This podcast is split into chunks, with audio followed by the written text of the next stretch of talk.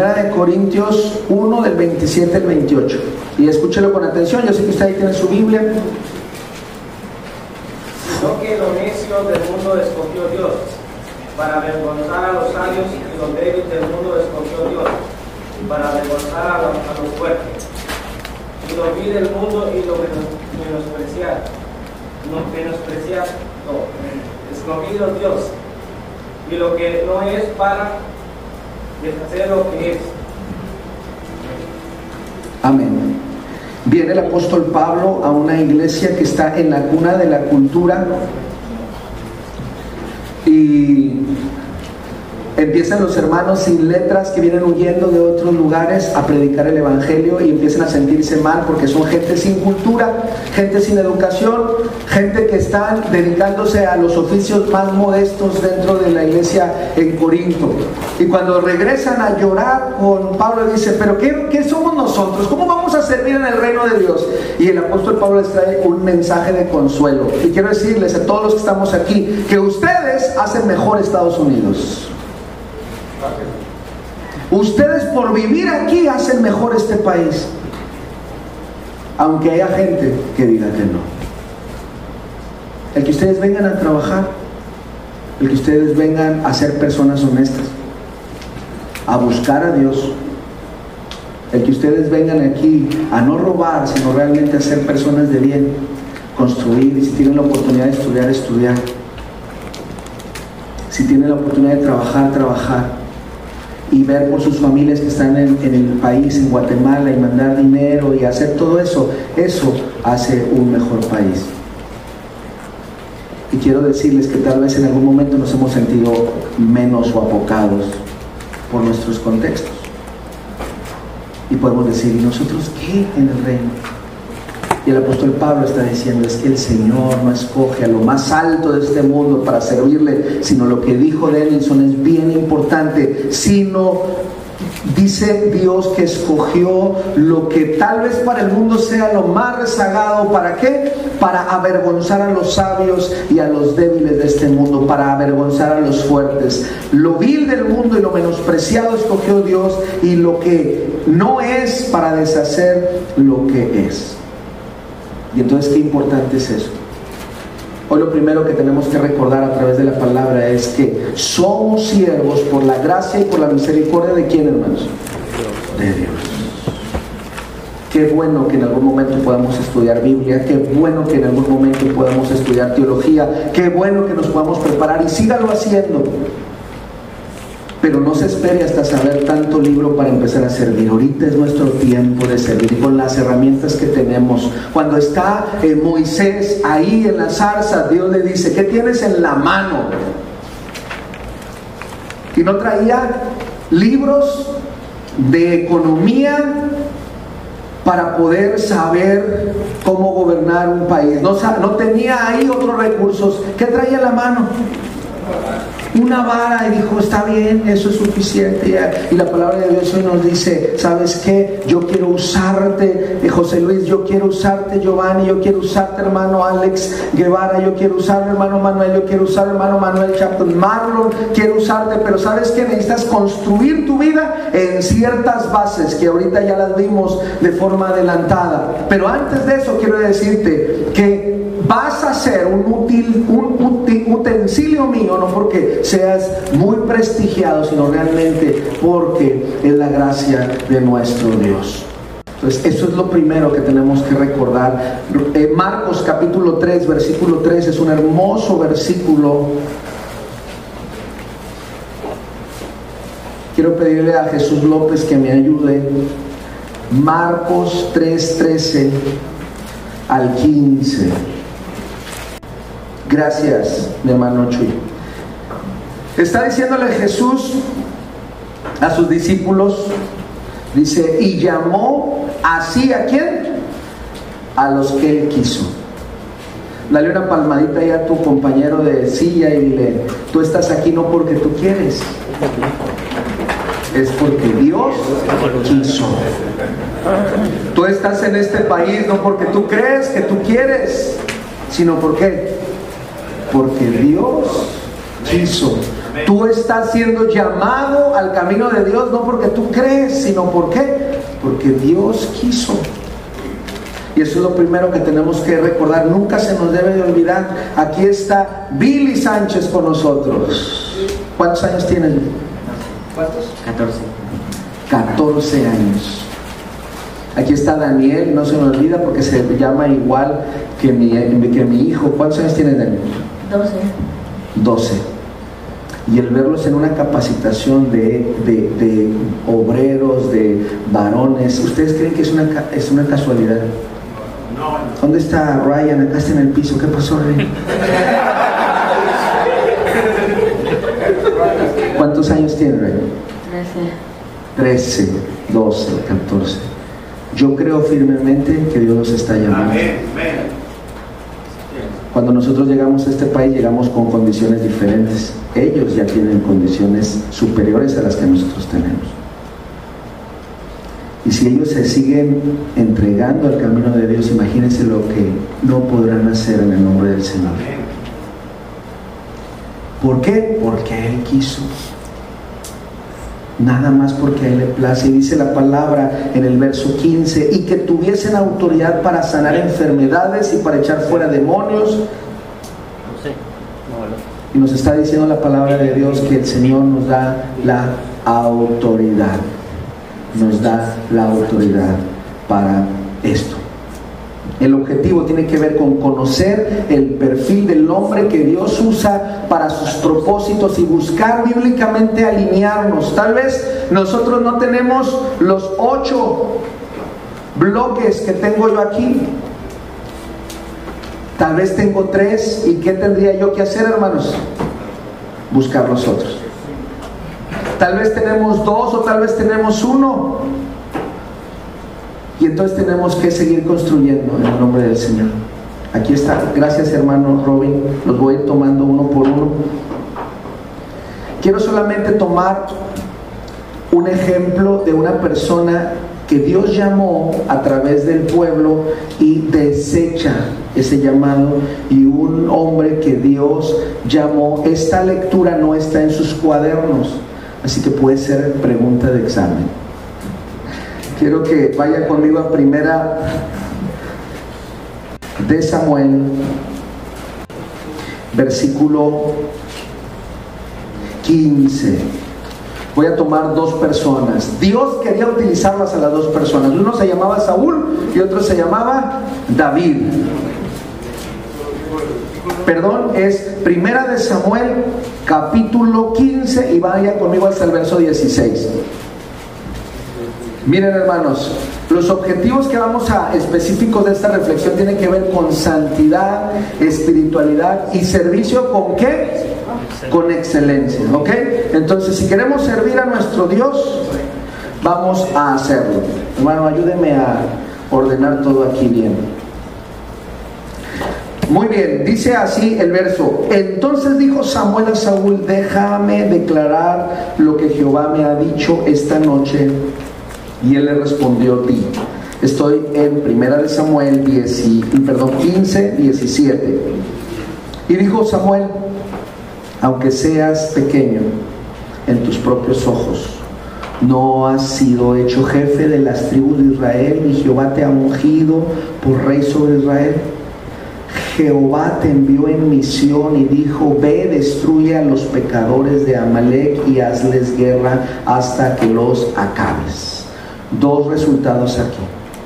Lo primero que está diciéndole es, tú eras pequeño. En palabras llanas, tú no eras que nada, sino realmente hasta que Dios te llamó. Y lo otro es, Dios te dio una misión.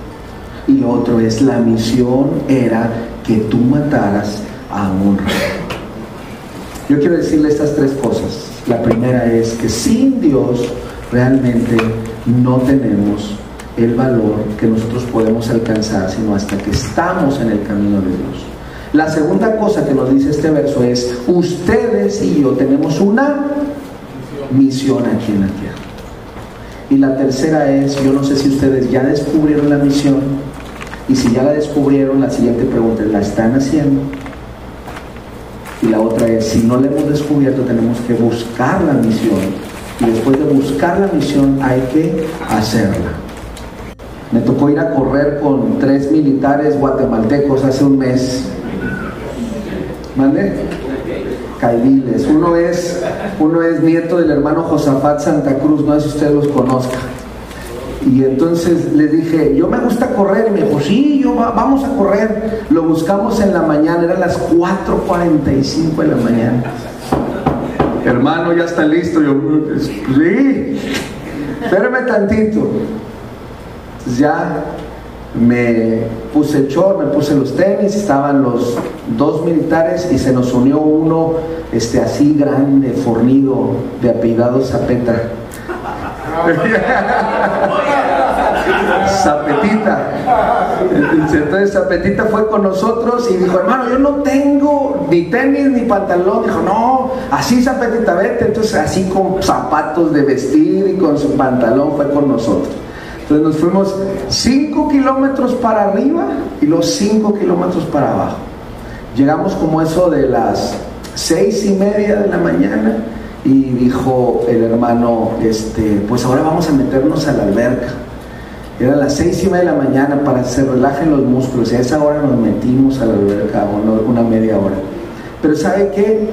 Era el pretexto perfecto porque estos militares traían cosas en su corazón. Nos fuimos platicando. Dice, hermano, nosotros nos metimos al ejército porque es una forma de tener recursos aquí. Usted conoce el contexto. Dice, pero, pero nosotros sentimos que nos hace falta encontrar el propósito de Dios. Si usted está ya bien acomodado en lo laboral, pero no ha encontrado el propósito y la misión de Dios, siempre nos va a estar haciendo falta algo. Que Dios nos utilice. Porque le voy a decir algo. Si Dios no nos utiliza, el diablo nos está utilizando. Aquí es de dos. Si usted no es de la luz, entonces ¿de quién es? De las tinieblas. Si usted no adora a Dios, entonces ¿a quién está adorando? Así de claro es este asunto. Entonces yo tengo que buscar estar en las manos de Dios para que Dios me use, porque si Dios no me está usando, entonces yo estoy siendo un instrumento para algo más que no es Dios para mí, tal vez. Entonces le está recordando esto a David y entonces mire, el verso 22 dice, estoy en 1 Samuel 15, 22, y Samuel le dijo, se complace Jehová tanto en los holocaustos y en las víctimas como en que se obedezcan las palabras de Jehová. Ciertamente el obedecer es mejor que qué?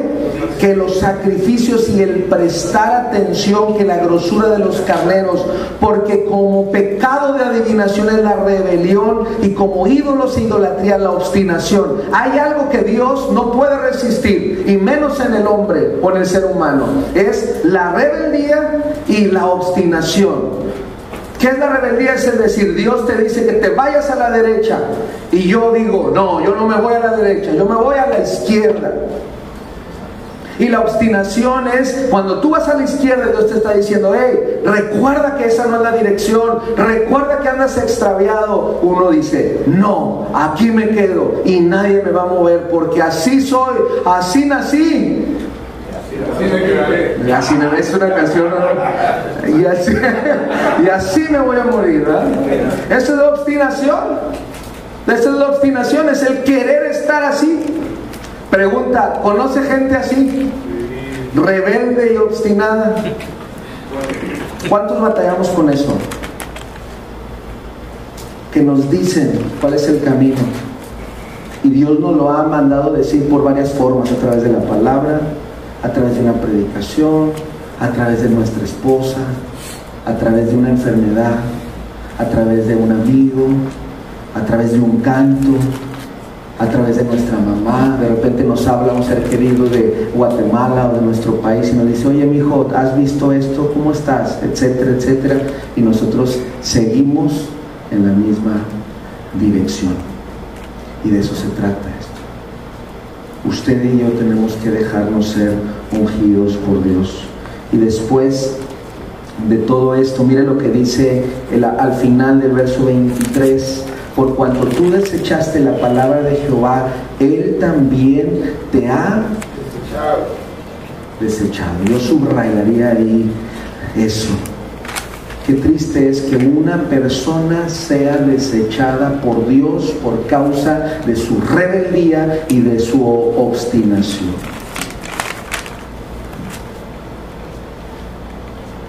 Pero quiero decirle que para uno que se revela, siempre hay uno que acepta seguir al Señor.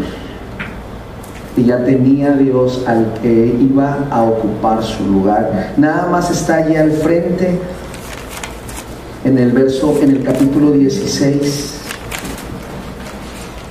versículo 6, y aconteció que cuando ellos vinieron, él vio a Eliab, está hablando de Samuel, vio a Eliab y dijo, de cierto delante de mí está el ungido. Le voy a describir a Eliab. Eliab era de esos soldados que se sienten orgullosos y en todo momento anda con su uniforme. ¿eh?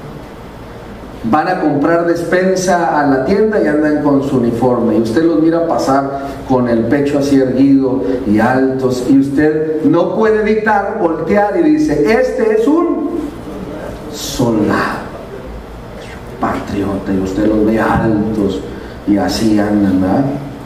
Como si sacando el pecho.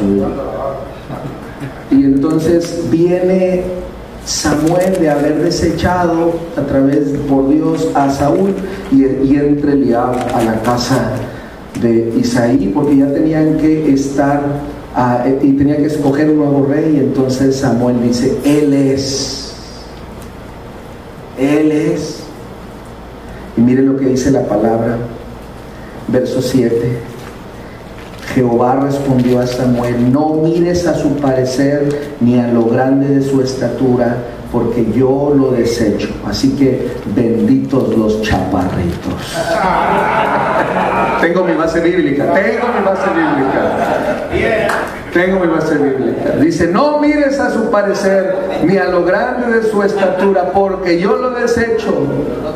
Porque Jehová no mira lo que mira el hombre, pues el hombre mira lo que está que delante de sus ojos, pero Jehová mira que el corazón, el corazón. Así que si usted en algún momento su apariencia, nuestro físico nos han hecho sentir mal, ahí viene alguien y dice, esa persona que está ahí vale más que yo, hoy quiero recordarnos a lo que dice la escritura, usted es valioso para Dios y Dios tiene una misión. Un amigo de la juventud estuvo muy triste porque cuando fue a aplicar para ser este piloto aviador, él tenía toda la capacidad, le dijeron, no, mira, tú puedes ser la persona más inteligente, pero tú para ser piloto de aviador tienes que tener cierta estatura. Y si no tienes esa cierta estatura, aunque te sepas los libros, no. Ah, y tienes que ser bien parecido pues venía triste, se parecía a mí, pues no, Juan no. Y en este mundo hay muchas reglas de ese tipo, donde hay gente que dice usted sí y usted no, y usted sí y usted no, pero bendito Dios que Dios tiene otro criterio para escoger a sus hijos. Y no es en la estatura, no es en las capacidades, no es en la inteligencia, no es en el color de piel, no es de nuestra nacionalidad, es porque a Él, que hermanos, le place su gracia y su misericordia. Dios es conocido por tomar las cosas comunes y corrientes, ahora estoy en el manual, y convertirlas en extraordinarias. Cada uno de los hombres que Dios usaba tenía un corazón sensible, listo para escucharnos. ¿A cuántos de ustedes los mandó su esposa, hermanos, aquí, la verdad? Yo te lo pago, pero vete para allá. Como una hermana le dijo al pastor cuando se fue al concilio, porque querían que el pastor se fuera, hermano, ¿y a poco nomás dura una semana el concilio? No se puede quedar otra semana y hasta se lo pagamos. ¿A cuántos de ustedes de plano les dijo a la esposa, mira, yo te lo pago, pero yo necesito que tú seas una persona mejor? A lo mejor de, un anónimo vinieron y nos pagaron, ¿verdad? Y quiero decirles algo, hermanos, siempre lo que Dios utiliza es un corazón sensible y listo para escucharlo. El punto es que ya estamos aquí, vamos a escuchar la palabra de Dios. Los talentos y las capacidades no son requisitos previos para que Dios use, ni los logros, ni los premios, ni los reconocimientos. Lo que Dios quiere es nuestro corazón. Y en el tercer párrafo dice, hay dos cosas involucradas que se toman en común. Y es un hombre y un Dios todopoderoso en relación de pacto. ¿Eso qué significa? Que para que Dios haga su propósito en esta tierra necesita a un hombre dispuesto. Dice que miró entre, los, entre las personas y encontró a Noé. ¿Cuántos Noé había? Nada más necesitaba uno. Jesucristo anduvo por las calles y a poco no había muchos pescadores. Sí, ¿a cuántos escogió? Dos y a unos cuantos discípulos. ¿A poco usted cree que Mateo era el único recaudador de impuestos en aquel tiempo? No, y lo escogió a él. Entonces Dios no se equivoca. Dios está llamándonos para su servicio. Dios nos está llamando para eso, un hombre y un Dios todopoderoso en relación de pacto. ¿A cuántos nos ha fallado Dios? Levante su mano. Y no levante su mano en la siguiente pregunta. ¿Cuántos le hemos fallado a Dios? Lea conmigo, por favor, primera de Corintios 2, 9 porque hay un ingrediente importante y se llama disponibilidad. Si usted dice, yo quiero servirte a Dios, yo quiero servir Señor, si usted se decide servir a Dios, yo le quiero decir algo, Dios es el mejor patrón del universo, hermanos. Servir a Dios es un privilegio, amén, hermanos. Así que yo quiero decirle que aparte de los beneficios que Dios tiene, mire lo que dice esta palabra. ¿Ya está ahí, hermanos? Primera de Corintios 2.9. Si usted se lo puede aprender, apréndaselo. Si usted acostumbra a subrayar la Biblia, subráyela. ¿Sí? Si a usted le prohíben subrayar la Biblia, bueno, no sé, pero yo tengo un dicho. Y el dicho es, Biblias maltratadas y rayadas, vidas restauradas. Porque significa que usted tiene contacto ahí con la Biblia y usted ahí la subraya y es porque Dios le está hablando. Pero Biblias intactas, ¿sabe qué son resultados? Que son vidas que ni siquiera tienen contacto ahí con la Biblia. Entonces, este es un verso bien precioso. Antes bien, como está escrito, cosas que ojo no vio, ni oído oyó, ni han subido en corazón de hombre. Son las que Dios ha preparado para los que le aman. Oye de nuevo, léalo así bien, bien despacio. Cosas que ojo no vio, ni oído yo, ni han subido en el corazón del hombre, son las que han preparado para los que le aman. Hay tesoros de Dios preparados para sus siervos. Si usted le gusta cantar, hay canciones que Dios quiere darle a aquellos que quieren servirle. Si usted es predicador, hay predicaciones que Dios ya le tiene a usted para que edifique el pueblo de Dios. Y cuando alguien lo escucha, le dice, yo nunca había visto eso. Y eso viene del corazón de quién? De Dios, solo Dios. Si usted es consejero y le gusta escuchar a la gente, y tiene una palabra de sabiduría, hay cosas que Dios tiene reservado a usted. Le voy a decir algo. Me habló mi amigo Wilmer Arias y me dijo, mi esposa se está muriendo, mi suegra se está muriendo, mi familia está muy triste, ora por mí. Y estuvimos orando ahí por teléfono. Y me dijo, lo más seguro es que me va a tocar hablar y estamos compungidos. Necesito que me ayudes a, pasarme algún material para ese momento.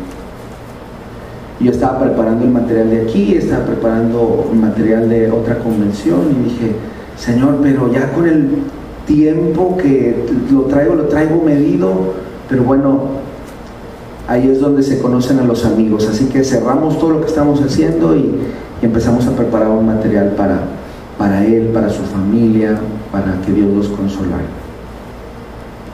Empezamos a eso y le dije, mira Wilmer, ahí va el material, espero que tú te fortalezca, habla con tu suegro, habla con tu esposa y y que el Señor los fortalezca. Y después a las horas supe que la hermana había descansado en el Señor.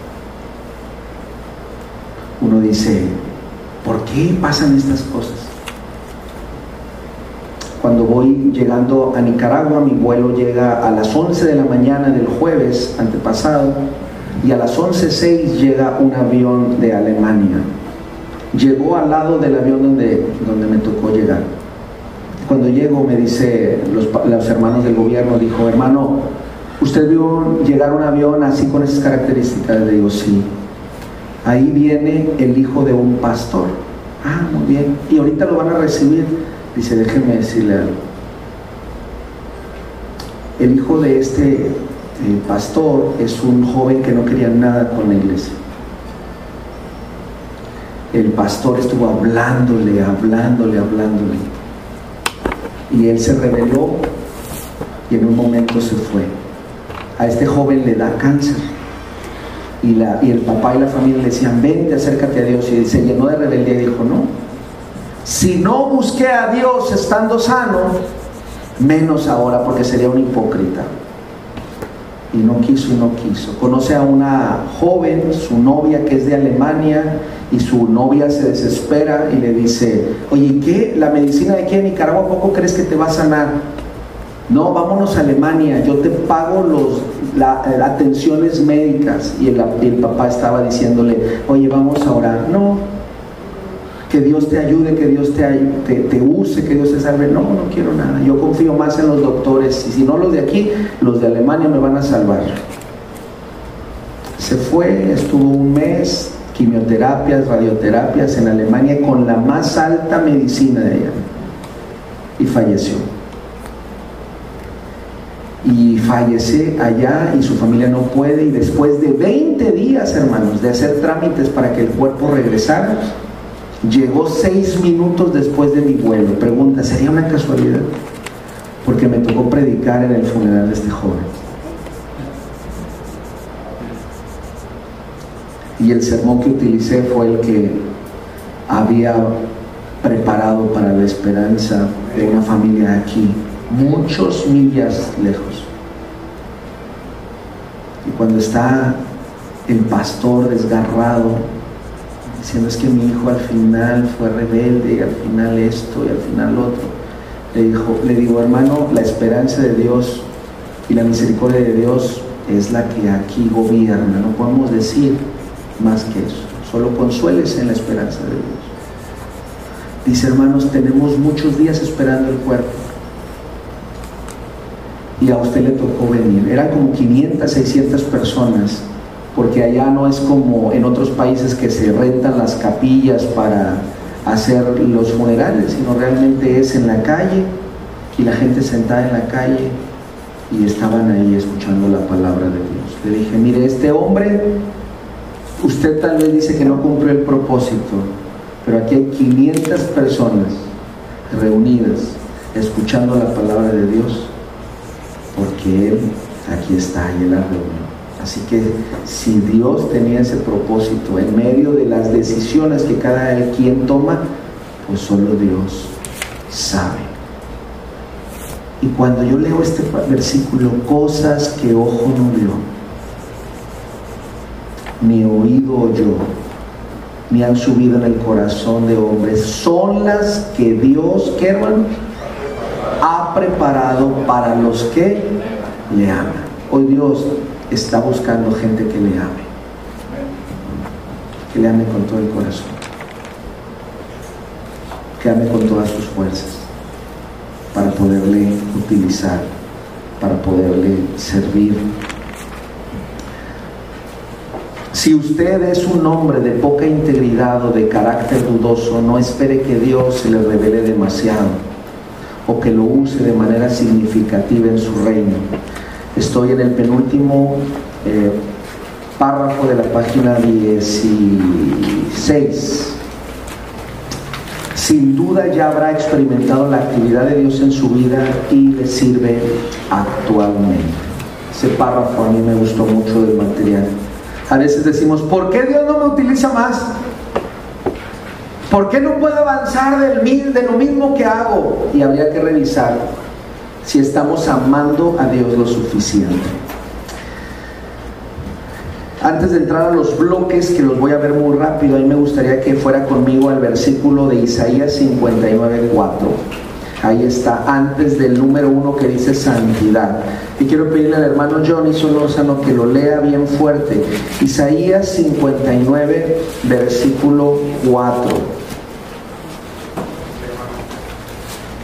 Nada más que todos lleguemos. ¿Todos llegamos, hermanos, ya? A Isaías 59, verso 4.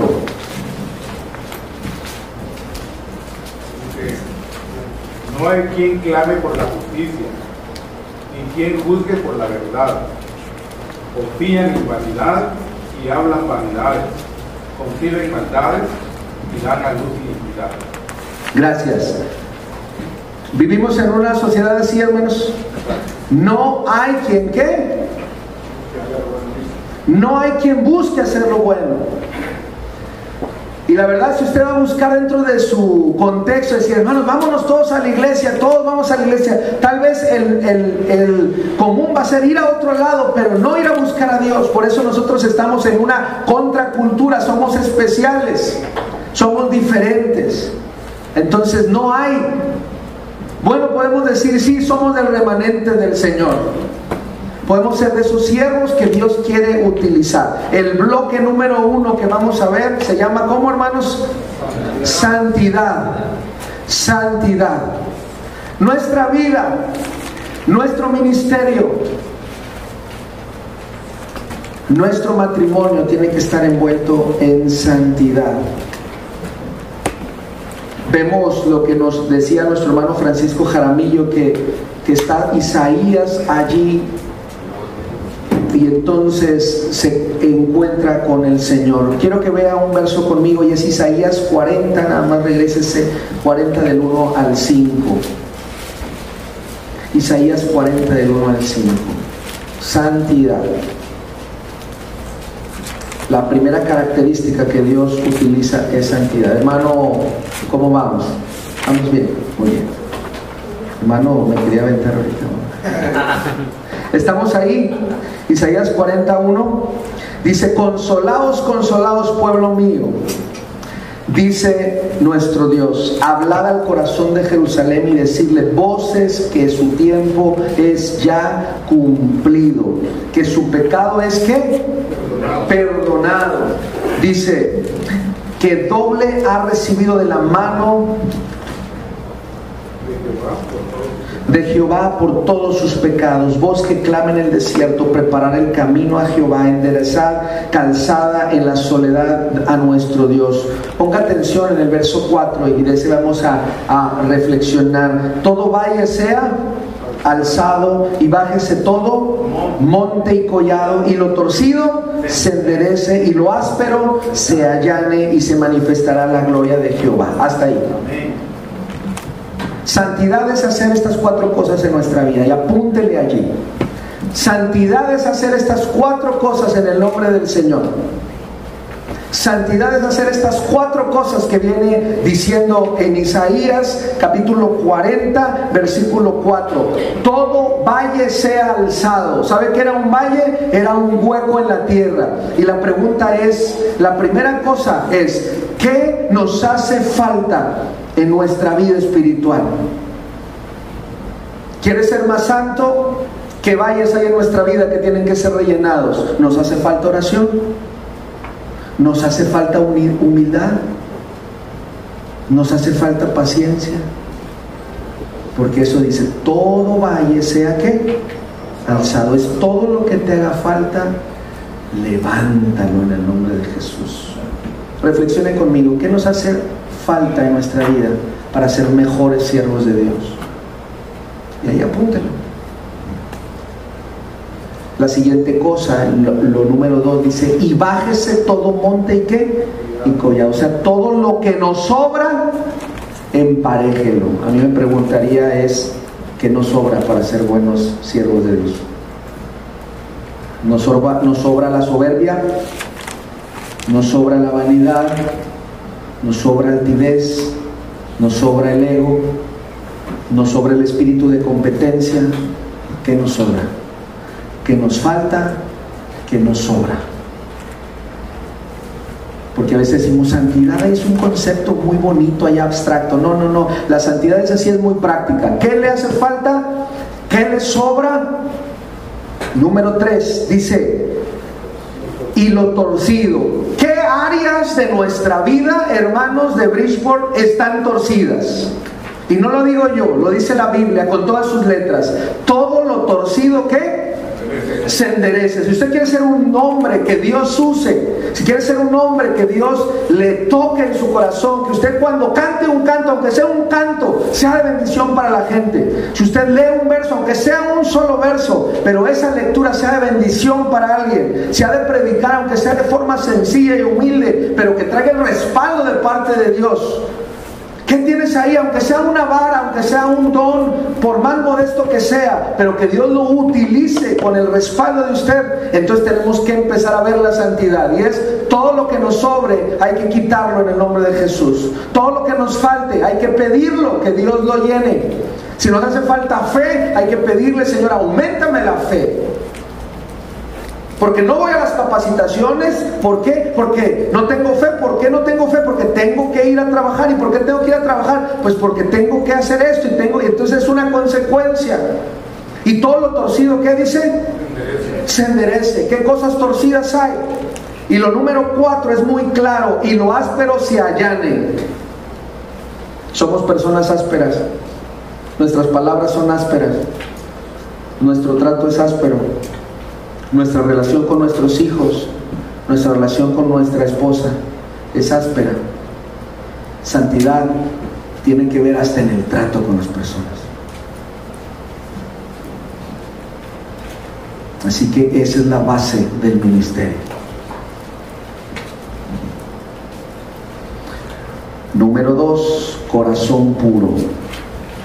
Bienaventurados los de limpio corazón, porque ellos verán a Dios. Lo número dos, hermanos, aquí lo tengo, y es que después de que Dios ya me quitó lo que estorbaba, ahora yo quiero invitarle a Dios a que venga y me limpie mi corazón, lo purifique mi corazón. Solamente van a ver a Dios los que podamos juntos estar en este esfuerzo de que hermanos, de estar limpiando nuestro corazón, limpiando nuestro corazón. Me tocó ir, hermanos, a una, a, una capacitación en Ciudad Juárez, del otro lado está El Paso, y un hermano dijo, hermano, le voy a llevar unos tacos bien sabrosos. Y luego que nos gustan los tacos. Y había tacos de todos, tacos de tripa, tacos de ojo, tacos de, tacos de seso, tacos de esto, tacos del otro, de, de todo había. Y al final decía, tacos taparterias.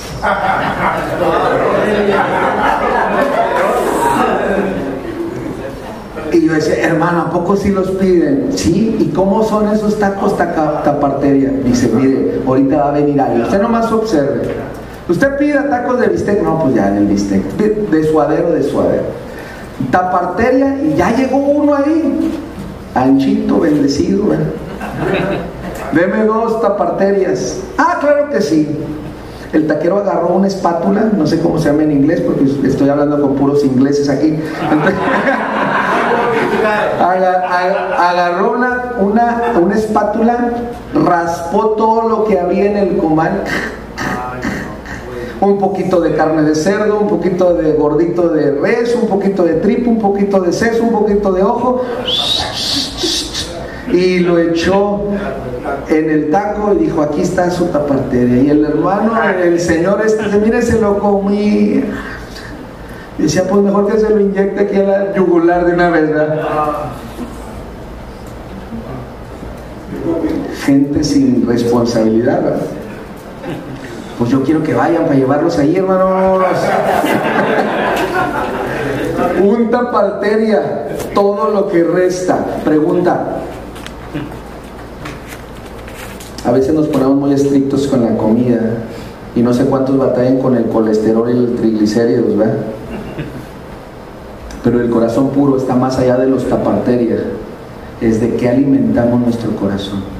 Agarramos la espátula y agarramos tantito de lo que dijo el hermano Alex, tantito lo que dijo el hermano Johnny, tantito lo que dijo Nulfo, tantito lo que dijo Eli, eh, eh Otoniel, y nos servimos lo metemos en un taco y cuando estamos cenando empezamos a hablar con la familia, ¿no? Me si tú supieras, y esto, y lo otro.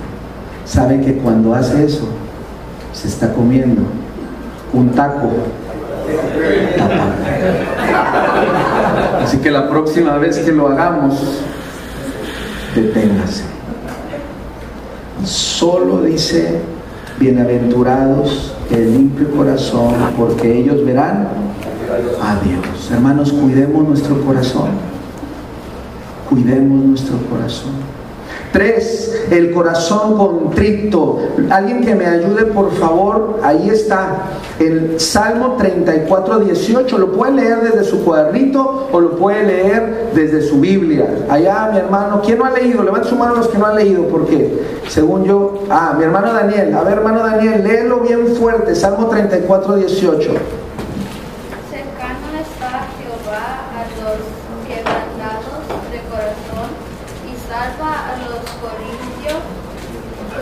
¿Contrictos? Ajá. Gracias. Muy amable Daniel. Dice, cercano está Jehová.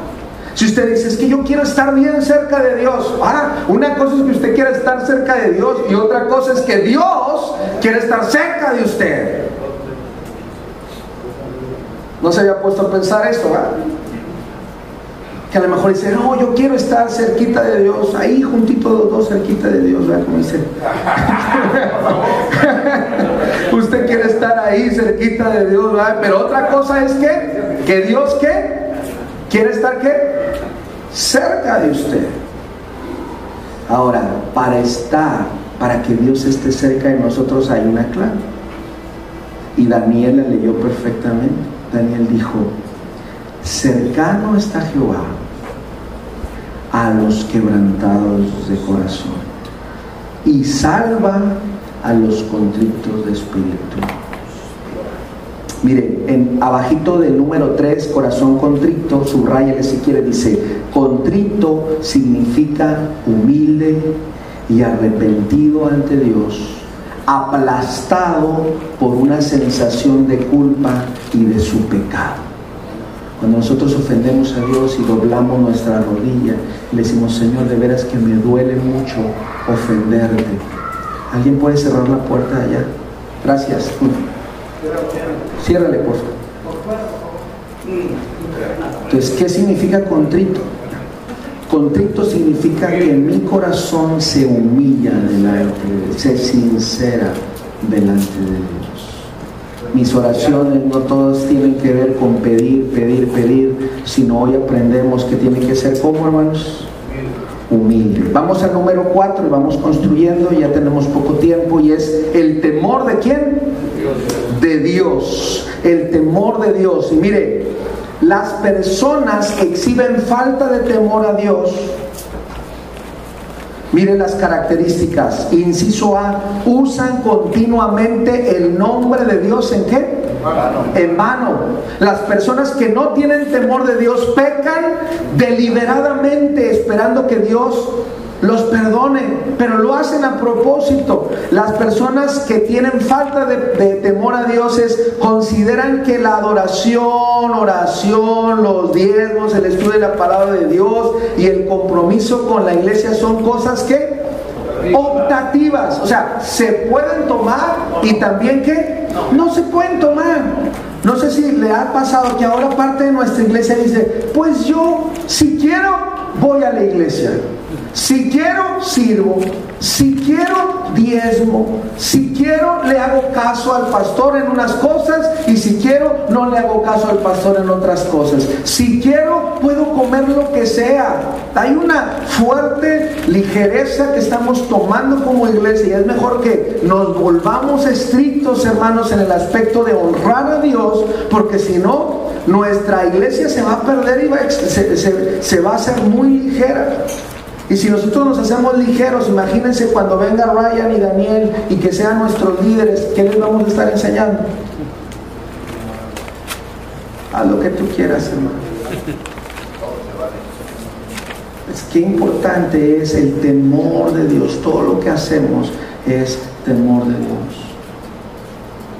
Me hicieron una pregunta eh, el sábado pasado en Nicaragua porque porque estábamos en la sección y me dice, ¿qué si mi pastor es bien hacha? Y yo le digo, ¿y qué es eso, hermano? Sí, mi pastor es bien estricto. ¿Qué?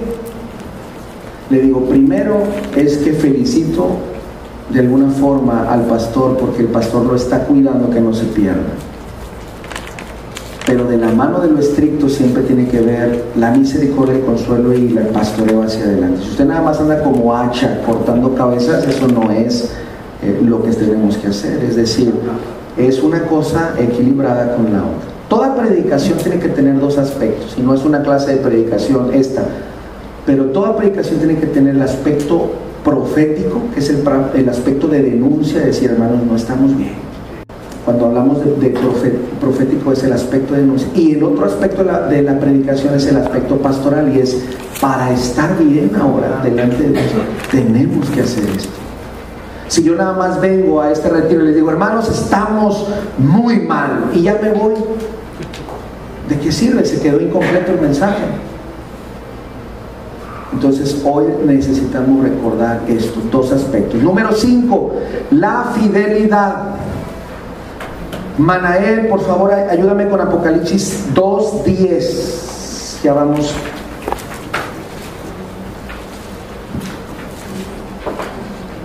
Fidelidad es el quinto bloque, ya no más faltan tres. Gracias. Sé fiel hasta la muerte. Hay una, un, mensaje que no, es, no esconde el sufrimiento que a veces como seres humanos vamos a tener, pero dice, si te tocara sufrir, si te tocara batallar, sé fiel porque el Señor está contigo. Nuestra fidelidad, hermanos, a veces se queda detenida ahí, pero ¿saben qué se tiene que basar? En la fidelidad de Dios. En la fidelidad de Dios. Una persona fiel, hermanos, es firme, consagrado, seguro y digno de confianza. Si el pastor le dijo a las 9 de la mañana el domingo, aquí lo espero, y usted dijo, sí, a las 9 de la mañana aquí voy a estar, ¿qué debiera de suceder el domingo a las 9 de la mañana? Pero si el siguiente domingo no pasa y usted una vez más le dice, pastor, ahí voy a estar el viernes a las 7.30 de la, de la noche porque a mí me toca predicar y entonces usted se compromete porque quiere servir a Dios y entonces ese día llega a las 7.30 y no llega el no llega no, no, el predicador, ¿Qué, ¿qué sucede hermanos? Poco a poco se está desacreditando quién la persona. ¿Y es una persona digna de confianza? La pregunta es si somos siervos dignos de confianza. Que nuestra palabra sea sí, sí o qué hermano. O no, no. Y ese es un ingrediente importante en nuestro ministerio. Número 6. Quiero invitar a mi hermano Benoni que me lea los últimos dos párrafos o dos renglones de la página 20. Ahí está el verso. Lucas 6, 46. Lucas 6, 46. Es una pregunta de Jesús.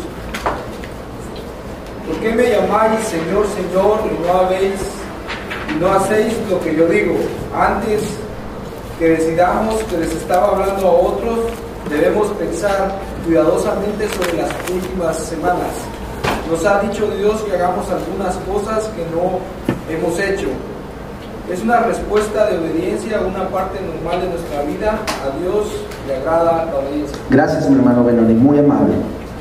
Este es un texto muy bonito, porque ella me llama el Señor, Señor. ¿Sabe cuál era el peso de la palabra Señor en aquel tiempo de Jesús? Cuando alguien decía Señor, automáticamente la persona se inclinaba. Curioso. Era una persona que merecía todo el respeto y toda la reverencia. Y a esa persona a la que se le consideraba Señor era, si de él te decía, oye, tienes que quedarte acostado todo el día, uno se tenía que quedar acostado todo el día. Nada más con que una persona dijera, Curios, de hecho, mucha gente murió porque dijo, ya no decía César, Kaiser es Curios, sino ahora es Cristo, es el Señor. Y eso ameritaba que, que lo mataran. Y Jesús está yendo más allá. No todo el que me dice Señor, sino lo dice dos veces. Que no fue una casualidad que lo hayas dicho, sino que lo dices dos veces significa que estás consciente y estás diciendo que Dios o que Jesús es tu Señor. Señor, Señor. ¿Y qué más dice? Y no. Hacéis lo que yo os digo. Y avanza el verso. Y la pregunta aquí, como ya leyó mi hermano Benoni, es, ¿nos ha dicho Dios que hagamos algunas cosas que no hemos hecho? Hemos estado sintiendo de parte de Dios modificar algunas cosas y no las hemos modificado. Y si no las hemos cambiado, estamos siendo que hermanos? desobedientes. Siete, la búsqueda y amor de Dios. La búsqueda y amor de Dios. El verso que vamos a leer es Jeremías 29, 11 y 12. Y ahora quiero pedirle a mi hermano Billy, ¿puedes ayudarme a leer? por favor, Jeremías 29, 11 y 12. Y es búsqueda de Dios. Dios tiene una recompensa a todos aquellos que buscan al Señor. Si usted quiere ser siervo de Dios, yo sé muy bien los planes que tengo para ustedes, afirma el Señor. Planes de bienestar y no de, calamidad, a fin de darles un futuro, un futuro y una esperanza. Gracias. Dile a la persona que está a tu lado, no te preocupes, Dios tiene planes de bien para ti. Dile que Trump no te quite el sueño. Yo sé Dios tiene planes para ti. Dani, Dios tiene planes para ti. Hermano de Wilson, Dios tiene planes para ti. Y los planes que Dios tiene son planes de qué, hermanos? De bien ¿Usted lo cree en su corazón de veras? ¿Usted lo cree, hermano? Dios tiene planes para usted. Y lo último es, después de todo esto que hemos construido, ahora sí que, hermanos, después de la conciencia que nosotros tenemos, entonces y solo entonces tendremos ya el bagaje necesario para entonces, ¿qué, hermanos? servir a Dios. Y yo creo que ahí me gustaría, eh, Gilbert, ¿me puedes ayudar a ponerlos así apilados para arriba en los bloques, por Alguien que me, eh, me, ayude, ¿quién no ha leído? Hermano Manuel, ¿ya leyó? Mi hermano Alex no ha leído. Colosenses 3, 23 al 24 y es la base de nuestra, nuestra temática. Ahí está basado nuestro lema de este retiro.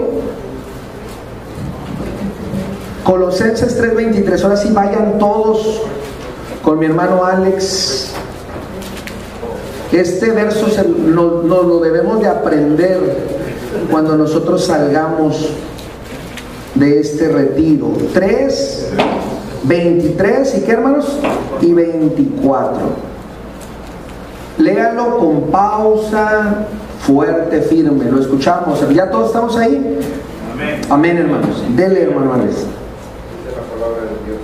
Y todo lo que hagáis, hacedlo de corazón como para Señor y no para los hombres, sabiendo que del Señor recibiréis la recompensa y la herencia, porque a Cristo el Señor servís. Amén. Gloria a Dios.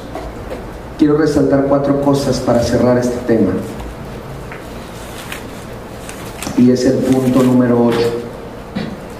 Las cuatro cosas que quiero resaltar es que aprendamos a hacer las cosas de corazón.